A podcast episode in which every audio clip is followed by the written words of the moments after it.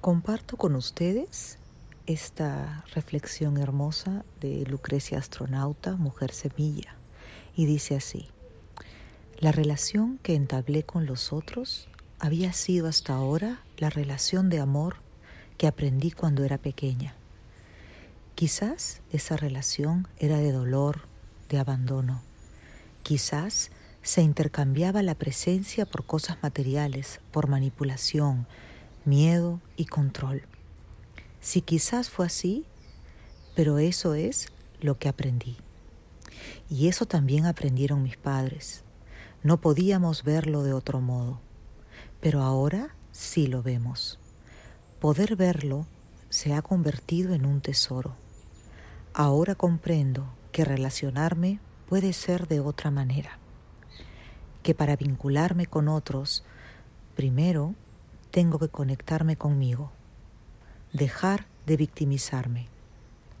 A veces me da miedo, porque no sé cómo hacerlo, pero me da más miedo seguir en el mismo juego.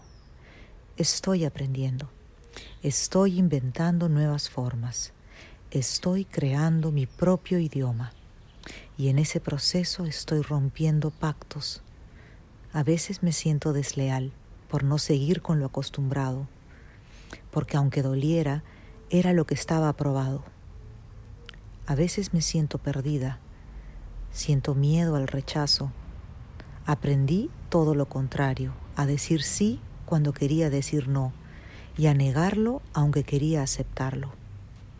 A veces me decían que todo estaba bien, aunque yo sabía que el miedo se estaba apoderando.